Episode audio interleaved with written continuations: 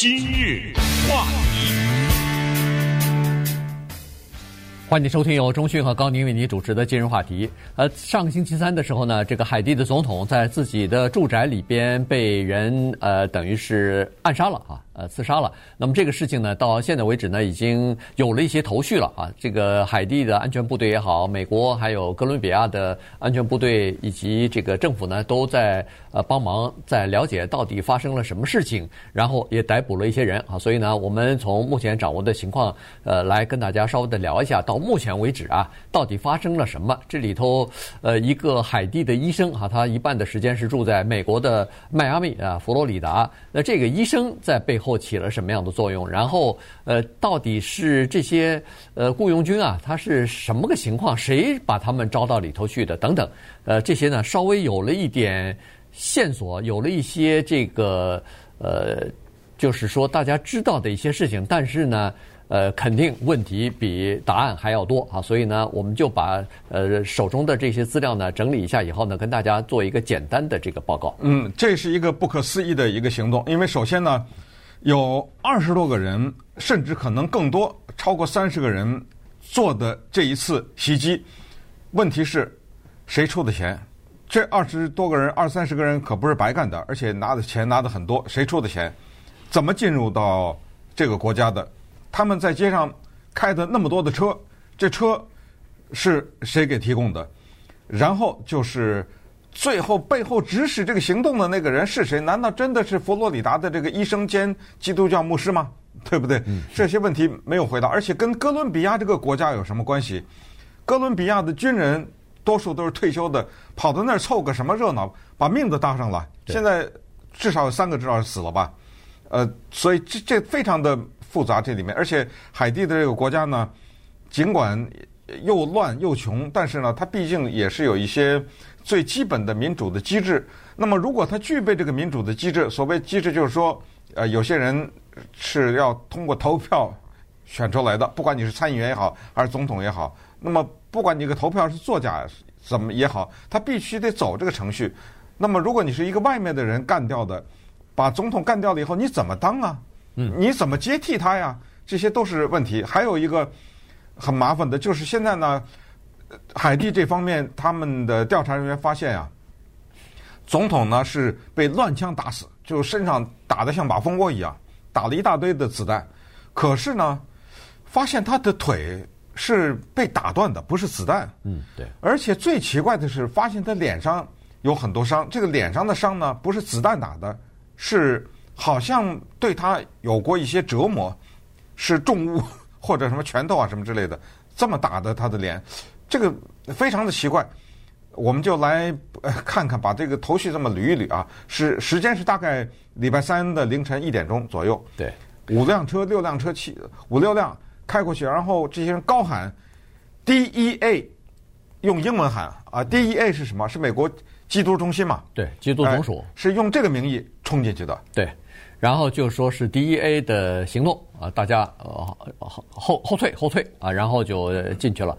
所以这个事儿呢，就是你进去以后，你就听到一阵枪声了哈。这个后来昨天的时候吧，他太太不是现在呃重伤嘛，呃，然后送到美国的迈阿密的医院里头了。昨天呃第一次他说话了，他就说，在一眨眼的功夫之内，其实就有人一群人冲进来，然后就开枪了，他他先生就死了。这个事儿到底？是不是一进来马上就乱枪扫射？如果乱枪扫射的话，那他一一条腿骨折和脸上的受伤又是怎么回事？什么时候发生的呢？这个就不知道了哈。所以他太太说的这个一就是这个时间，恐怕调查人员还会再去再去找一下。呃，好，这是一件事。第二件事呢，就是在总统的身上全部是弹孔。刚才说了，打打了不知道多少枪。全是这个呃呃一个孔一个孔的，但是他身边的保安人员和他住宅里边的其他的工作人员无一受伤，毫发未对无损。这又是一个问题啊！就是他们的那个选举部长就说了，说我的保镖、我的安全呃人员，我是期待他们为我挡子弹的。那如果要是一个总统的安全人员，呃，被挑中的话，那他的职责不是应该保护总统吗？总统受到这样大的这个攻击的时候，那些保安人员到哪儿去了？呃，是这个呢，又是一个又是一个疑问啊。然后呢，第三个疑问就是，当时那个海地的安全部队啊，呃，不知道通过什么渠道，他知道总统的居住的地方被袭击了啊，所以呢，他们赶紧呃赶到那个地方去。如果你在照片上、在视频上可以看到总统住的那个地方的话，你可以看得出来，他那个住的地方就像是一个。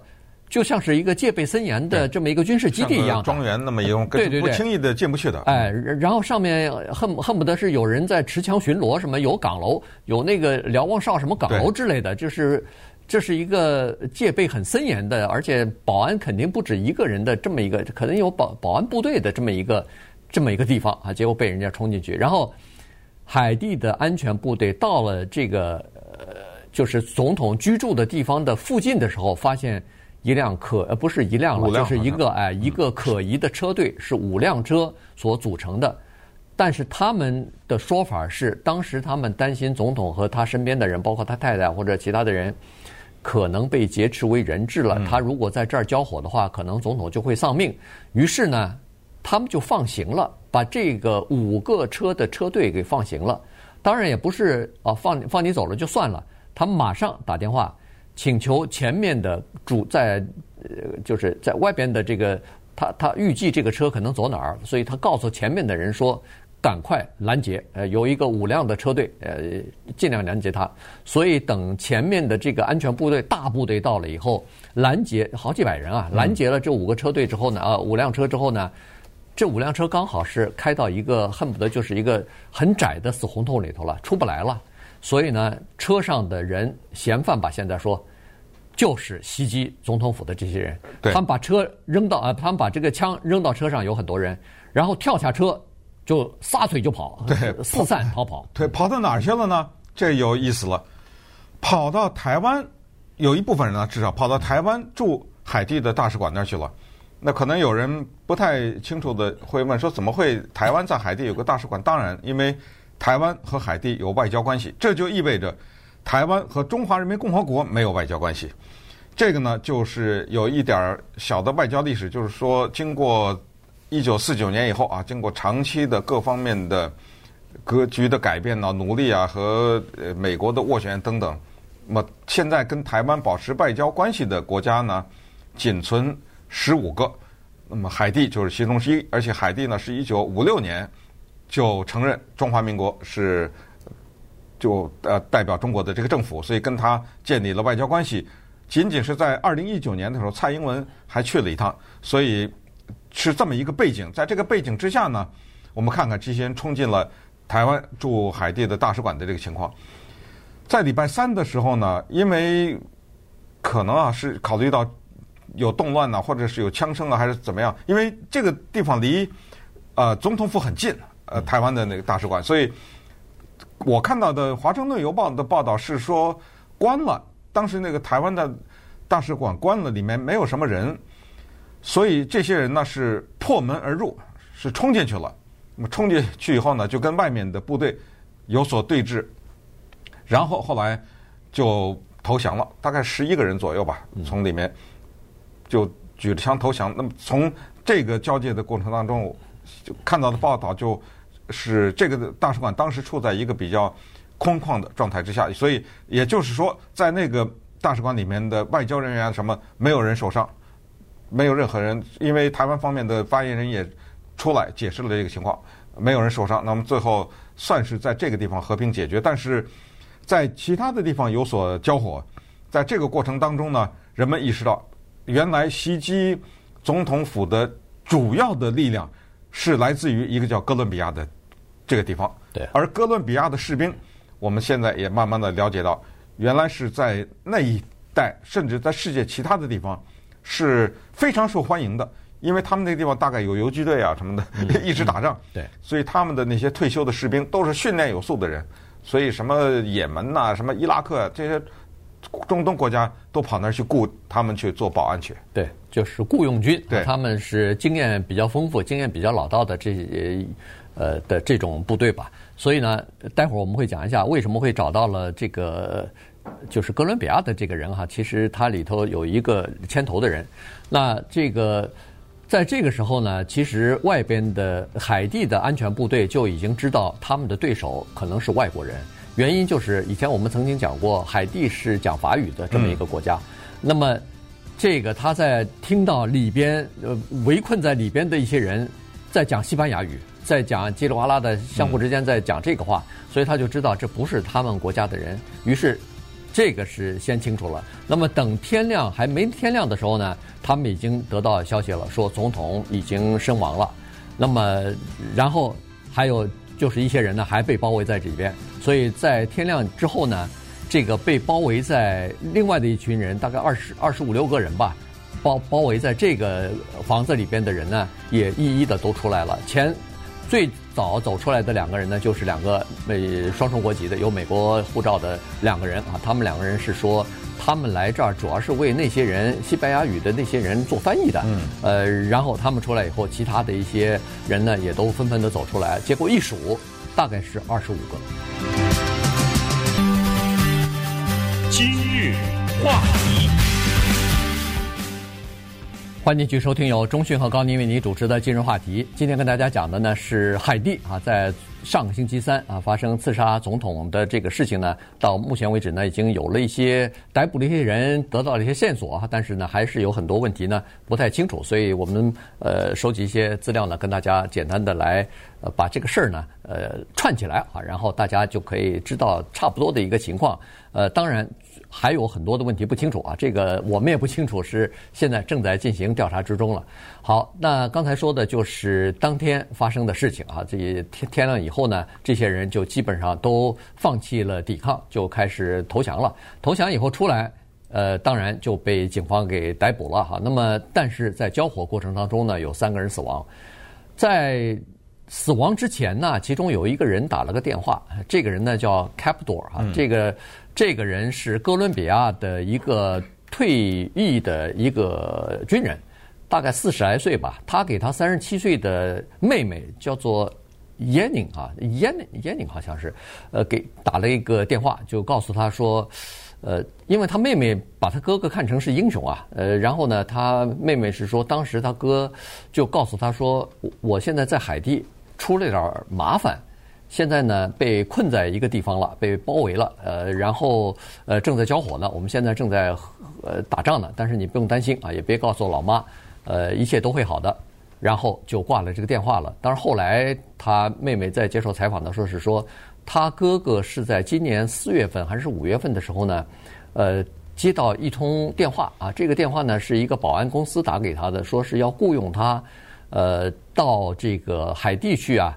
去保卫一个重要人物啊，就是做他的那个警卫去了，呃，而且薪水也不错啊。同时呢，还让他再招一批人，呃，海地呃，就是招一批这个哥伦比亚的，就是他的这个军队当中的一些朋友之类的，然后去海地一起工作啊。所以呢，他就去做这件事情去了。所以他妹妹是坚决不相信。他哥哥是就是和刺杀这个总统有任何关系？你相信 不相信这是一回事，因为这个东西绝对保密嘛。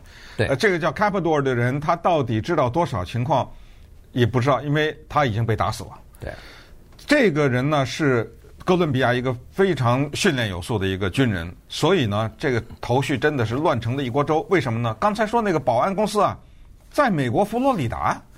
这佛罗里达的 CTU 这个保安公司为什么会打电话打给一个哥伦比亚的退伍的军人，然后让他去招一帮人，而且都是高薪啊，好几千美元啊一个月，让他去招一帮人进入到海地，去带引号的去保护一个人，但是后来才发现所谓的保护乃是刺杀，对不对？嗯、对。你这叫什么事？那么佛罗里达的这个公司他知道不知道要？派一帮人去刺杀，而不是保护。如果他知道的话，那佛罗里达这家公司 CTU，你不是马上全都被抓起来了吗？对不对？很乱。于是呢，好像呢，就觉让大家觉得这个头绪还乱的不够，就抻出来一个医生来，你知道吗？这医生呢，是也是在佛罗里达，他是个海地人，但是呢，他是穿梭于海地和美国两个地方之间。他是一个外科医生，手术呃骨科啊还是什么的医生。对，同时。他也是一个牧师，因为什么呢？因为他的医学的这方面的知识是在海地还是多米尼加，反正就在那一带学的。可是他在美国的密苏里呢，拿了一个神学的学位，所以他又是一个有执照的牧师，而且他经常是在教会做各种各样的布道啊什么，这是他的一个副业，所以他等于是身兼两个角色，是这么一个人。这个医生的名叫 San Sanon，S A N O N 啊 Sanon，啊六十三岁。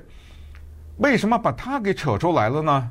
这里面又扯出了海地一个教授，哎呀，这这个头绪咱们就不把它抻的再更多了。就是呢，现在这个医生已经被抓起来了啊，在他家里发现大量的子弹啊什么之类的。在美国好像就在美国居住的地方，对，就就就在美国佛罗里达嘛，对不对？是有一个海地的一个教授呢，在今年六月份的时候，莫名其妙接到了一通电话，说的，请你来参加一个呃，Sanon 医生兼牧师。的一个会议是在一个人家里，这不是在那个医生的家里，是在另外一个人家里。而这个人家呢，是在海地的首都太子港这个地方。嗯，所以这个教授就去了。去了以后呢，他发现了不可思议的事情，而且听到了这一位医生兼牧师讲的不可思议的话。对，这个医生啊，Sanon 医生呢，他是有。恨不得是有一个理念的哈，他就是对呃海地的呃整个的这个行政系统啊是有呃是有自己的这个主张的哈，应该这么改革，应该这么做。他呢，说实话没错。啊，对，对，因为海地确实是烂了，这个国家，对，这个国家是从根上烂了。他他认为说是整个的体系都出现大的问题，贪腐是呃从上到下的啊，这个没有办法了。再然后各个政府的机构呢都已经没有这个功能不彰啊什么的，已经不行了哈，没有办法来有效的统治这个国家了。所以呢，他自己实际上在社交平台当中也曾经说起过，说他有意想。当海地的总统，呃，说的我们说的是这个六十三岁的医生啊，Sanon 这个医生，但是呢非常有意思，这个在佛罗里达的迈阿密呢有不少的海地的移民，在海地当然就这个政治圈子就更大了，就更更多了，但是不管是在海地还是在迈阿密，很多人都没听说过 Sanon 这个人的名字，这个医生的名字，大家都不认识他，他凭什么想着自己要去？当总统去啊？对，这个就没人知道了。他只是说，他听到上帝的声音了，上帝让他去解救海地，让他去做海地的总统。嗯，这就是刚才说的那一位教授，到了一个人家，不是跟他开会嘛？呃，七八个人在那开会，他第一次听到的这个 Sanon 医生，首先他们不认识他啊，也没听说过他。但是当时叫他去，他说去吧，他也挺关心海地这个国家的前途，才听到这个人说说。是上帝的指示，而且呢，他有明确的指示，就是说，呃，上帝给了他一些计划。什么计划呢？他说，上帝告诉他说，要在海地这个国家实行马歇尔计划。那么，我我们知道，马歇尔计划是美国援助欧洲，对不对？对对对。二战以后，经济重建嘛。还有另外一个东西叫做门罗主义啊，门罗主义这个就是美国的之前的美国，也是一个美国按照美国总统。然后来，呃，马歇尔是国务卿啊，顺便说一下那个二战时期，二战时期，而这个门罗呢是总统啊，所谓那就更早了啊。门罗主义就是说，简单的一句话就把美国的后院就是中南美洲，反正视为自己的地方，你知道吧？用用用这个用我的势力来进行保护的，就这两个东西。他说我要实行这个，而且呢，他说上帝告诉他要做一件事情，这事儿就听着有点一厢情愿了，把海地的官方语言从法语改成英语。我不知道他这个动作怎么做，因为遍地的海地人都不会都是讲法语的呀，你 怎么昼夜之间会把那个他的国家的官方语言从法语改成英语呢？然后他说了，我还有具体的计划，拿出一顶帽子来，那个上面印着 DEA，DEA 三个英文字的缩写是美国的缉毒总总署，就是那个抓那个毒品贩子的最大的那个机构。他说用这个方式，所以后来在。枪战当中，后来发现了这些人不是什么高喊 DEA 啊，或者什么身上戴着有穿着那 DEA 的衣服啊，戴着 DEA 的帽子，看来都是有备而来的，就是用这个借口来进行这个行动。那么，所以是他出的钱，是不是？对不对？这这是他出的钱雇的这个什么，嗯呃卡帕多啊什么这些，还是怎么回事？到这个问题到这儿现在就没有什么答案了。对，但是呢，从海地的呃这个安全部队来说呢，他们的负责人在召开记者会的时候是把这个 Sanon 医生作为主要的嫌犯，就是作为后面的那个雇佣那些杀手去暗杀总统的这个事件的主要的一个中心人物。来进行调查的啊，所以呃，就看看是呃最后是不是还能呃找出一些线索。原因是这个三的医生啊，他也没有否认，就是说把他抓起来，他没说我跟这个事儿没关系，他也没否认，他说我是受到了上帝的召唤了，他只是这么说。那他当然没不算是承认，但他这么一说，让人感觉是承认了，他确实是有这个。他确实有这个动机，呃，想当总统，那你就把那个人杀了。所以反过来想一想呢，派上一帮人，对，呃，荷枪实弹冲到那儿一阵扫射之后，他就能当总统了？对，这个是这这这个背后是怎么一个逻辑关系？搞不懂啊。所以这里头呢，就是呃疑点是非常多的啊，中中间有很多问题没有办法回答。再有就是，实际上他雇佣的那个哥伦比亚的这个雇佣军啊，是两批。第一批是先去的哥伦比亚，就是现在被抓住的参加行动的一批，还有一批是说是在晚一点时候再进去，哎，再进去。但是这第二批显然就没有机会了，哎，就不可能再进去了哈。这是第二批。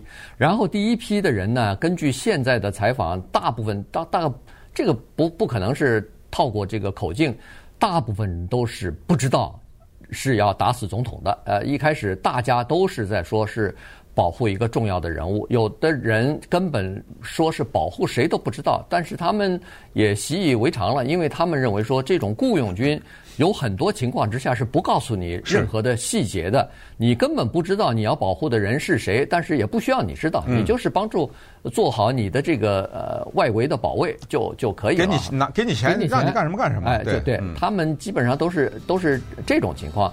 呃，但是有一个人，就是刚才所说这个 Capdor，他是跟他妹妹说，他说我是保护一个重要人物，这个人物是海地的总统，他是跟他妹妹说过的。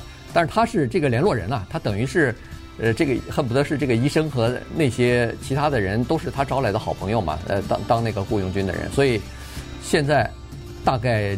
公布出来的信息大概也就是这么多了啊，可能以后还会有更多的故事出来。对，那当然，现在海地要求美国出兵啊，维持它的和平啊等等，这方面呢，美国暂时没有答应。但是呃，纵观历史啊，从一九一四年美国的总统二一战的总统威尔逊，一一直到后来的克林顿，然后到后来的小布什，分别都对海地动过兵，对，用过兵，而且以之前的一些用兵都不是人家请的。那 都是美国入侵到里面去，为了跟德国争夺利益啊。还有就是之前海地之前一个总统就是在威尔逊那个时候也是被刺杀了，呃，被刺杀了以后，美国又是出兵啊什么之类的，还有袭击呃海地的银行啊，拿什么五十万美元啊什么这些事情，哎，在历史上都有一些记载。那么稍待会儿呢，我们再利用这个机会给大家介绍另外一个人，这个人可以看出来就是海地现在的一些国情。